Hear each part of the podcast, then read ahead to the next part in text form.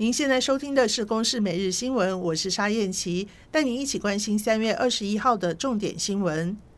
广西空难的搜救行动在昨天下午四点半左右找到了失事班机的语音记录器，连夜送往北京鉴定。搜救人员也发现了部分人体组织碎片以及飞机的残骸，将继续搜寻黑盒子的另一部件——飞行数据记录器，以还原整个事件经过。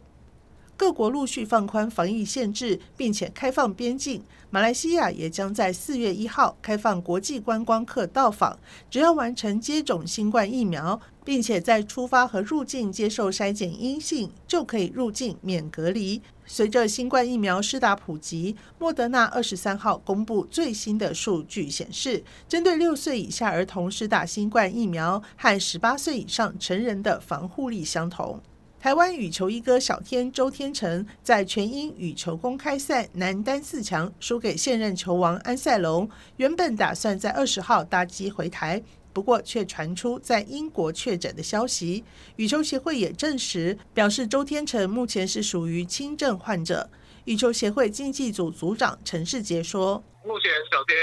他是轻微的症状，他目前。”他的健康状况都还不错，那基本上还有是我们协助他在英国续的饭店的顾客都帮他处理好，外交部跟体育署这边我们都有联系，现在要等他那边 PCR 检测出来，明天看检测结果，如果是阴性就可以上机，如果没有的话就再等一下。此外，世界球后戴资颖的李姓教练也确诊，同样留在英国。至于戴资颖本人，已经在昨天回到台湾，登机前以及入关时的快筛结果都是阴性。今天清晨四点四十五分，花莲县丰滨乡发生规模四点八的有感地震，最大震度台东、花莲都是三级。而昨天清晨因为地震而受损的玉里玉心桥旧桥也在昨天晚间十点钟解除封路，恢复通行。以上由公视新闻制作，谢谢收听。